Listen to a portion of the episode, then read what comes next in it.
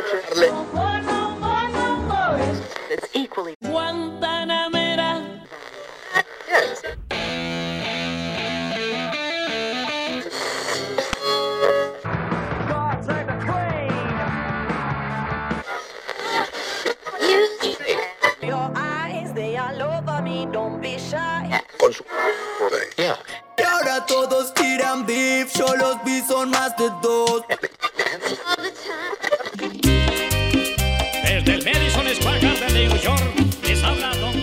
Hola, ¿qué tal amigos y bienvenidos a un capítulo más de 90 60 20? Hoy vamos a hablar de una de las personalidades más icónicas y más importantes no solo de la música dicembrina, sino también del folclore colombiano. Hoy vamos a estar hablando de Gustavo el Loco Quintero.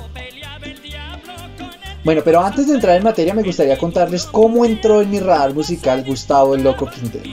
Donde pues se reúnen a vender antigüedades, música, cosas nuevas, artesanías y demás. Resulta que en un diciembre eh, estaba comprando música, estaba allá dándome una vuelta y eh, pues en un televisor pequeño me entretuve mucho viendo un video, me pareció súper chistoso, que se llamaba La pelea del siglo. ¿Por qué me pareció muy chistoso? Bueno, porque resulta que hay una persona disfrazada del diablo y una persona disfrazada como de ángel, como de santo, con guantes de boxeo en un ring dándose así como a puño y eh, fue increíble, me pareció súper chistoso y yo dije, estaba bacana la canción, estaba bacana la música y ya.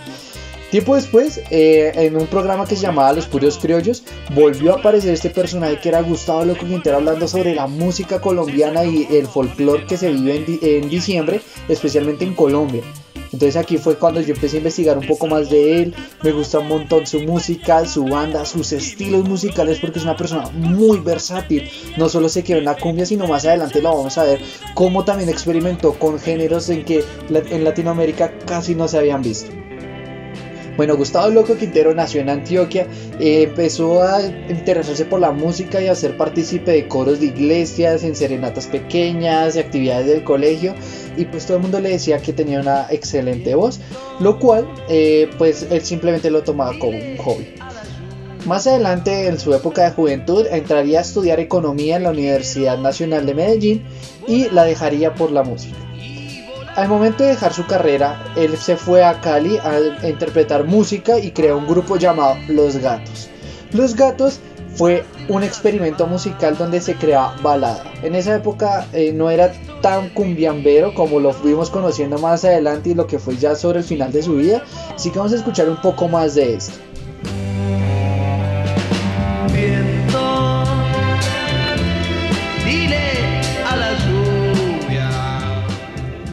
Después de terminar el proyecto de los gatos, regresaría a Medellín y conformaría otro grupo o haría parte de otro grupo eh, que serían los Teenagers.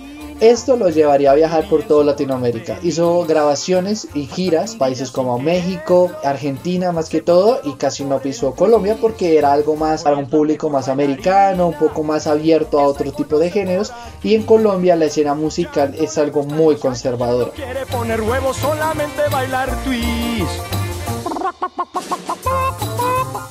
Es el twist de la gallina. Después de su época de los Teenagers, pasaría a ser uno de las bandas más importantes de Latinoamérica y de Colombia en, en la cumbia, que serían los hispanos. Al ser partícipe de los hispanos, conquistaron el mundo entero. Gustavo Loco Quintero, como todos los artistas, me atrevería a decir, tiene una canción favorita y una que odian tanto. Él nos habla un poco más de su canción favorita de toda su carrera musical. Se llaman Lucerito, pero es fantasía nocturna. ¿Y por qué? Porque esa fue la canción que nos abrió las puertas para visitar 26 países del mundo, en, en- muchos de ellos que nos han dado trofeos. Un día esto vais a ir a, mi cara para que vea la galería de premios. Pero yo digo que, como digo en el escenario, que el, que el mejor premio y galardón y mención es cuando los niños se suben a cantar conmigo el Cuá, cuá, cuá. Los ganchos de la laguna, el agua la chapalea. y, y el abrazo y la, abrazo. Bueno, y después de que él nos da esta experiencia, obviamente vamos a escuchar un poco de Lucerito.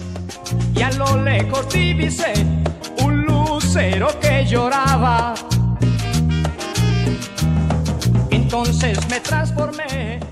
Bueno, después de conquistar el mundo y conquistar diciembre con su música con los hispanos, Gustavo decide dar un paso al costado como cantante principal y dejaría la banda de los hispanos, lo cual le daría paso a Rodolfo Icardi y estos dos conformarían una de las rivalidades más importantes y más recordadas de la música colombiana. Cabe aclarar que fue una rivalidad muy sana, que grabaron CDs y fue algo muy especial porque eh, así como los 14 cañonazos han sido súper importantes en el desarrollo del folclore colombiano, especialmente por estas épocas, el gran mano a mano entre Rodolfo Icardi y Gustavo Loco Quintero, entre los hispanos y los grabados, la banda de cada uno, sacaron tres CDs y se, se llamaba así, el gran mano a mano tan, eh, tan, la cara de tal lado eh, es de los hispanos, la cara de tal lado es de los graduados. También se peleaban por las emisoras, la gente llamaba no, por los hispanos, por los graduados. Entonces fue algo muy bacano y fue una rivalidad muy sana y de mucho respeto. Pero algo que también recuerda mucho eh, el loco es que compartió escenario con muchas personalidades, exageradamente muchas. Y una de las más recordadas fue meses antes de que falleciera Cela Cruz, compartió escenario y esto es lo que nos cuenta de esta experiencia que en paz descanse Celia Cruz, me tocó cantar en Nueva York con ella, una, como con a los días murió. Y yo siempre soy muy nervioso. Pongamos ahora, no me salía ni cómo hablar ni, ni la voz. Eh, Celia Cruz, oye, loco, pero tú, tú estás muy bien. Eso que no se te vean las orejas por la hinchazón aquí, nada. Piensa en los ángeles del cielo. Y conseguí uno, unos libros que leo yo y, me han regalado muchos discos de Los Ángeles. Cuando me vas a regalar algo, un librito que hable de Los Ángeles. Bueno, pero también ya sobre sus últimos, su último año de vida, justo cuando estaba celebrando 50 años de su carrera musical, eh, me atrevería a decir que fue un homenaje en vida que todo el universo le dio a él. Empezaron a surgir entrevistas como con Yamida Amad, empezaron a invitar a más programas, empezó a hacer, volver a hacer apariciones en público. Y esto fue unos meses antes de que él falleciera, él falleció el 18 de diciembre del 2016 y hoy lo estamos recordando cinco años después de su fallecimiento. Y sigue vigente hoy en día en diferentes géneros musicales como lo es el rap. Sí, suena raro que Gustavo Loco Quintero suene en el rap y no es que él haya hecho sino que él dejó un legado musical no solo para Medellín sino para Colombia que muchas agrupaciones lo han recogido. Y si no me cree, vamos a escuchar esto que es de un grupo llamado Los Alcolíricos. la ve tan presumida?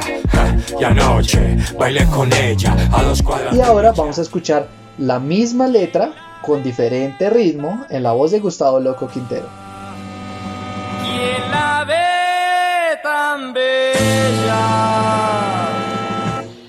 ¿Quién la ve tan presumida? Si anoche bailé con ella. ¿Quién la ve tan presumida? Si anoche bailé con. Y es así como a lo largo de diferentes generaciones y a pesar de los años que han pasado, su voz sigue siendo inmortal. Y no solo sigue siendo inmortal por su voz, sino por su amor a la música, a su esposa que hoy también lo recuerda, que le dejó una carta a sus hijos y a su excentricidad y su locura. Era una persona que a pesar de ser loca, eh, era muy amada por todo el mundo y hoy le queremos rendir un sentido homenaje a este gran maestro de la música colombiana, Gustavo el Loco Quintero. Bueno amigos, y este ha sido todo el capítulo de hoy. Recuerden seguirnos en nuestras redes sociales arroba 90podcast20 y nos vemos la próxima semana para más historias musicales. Chao.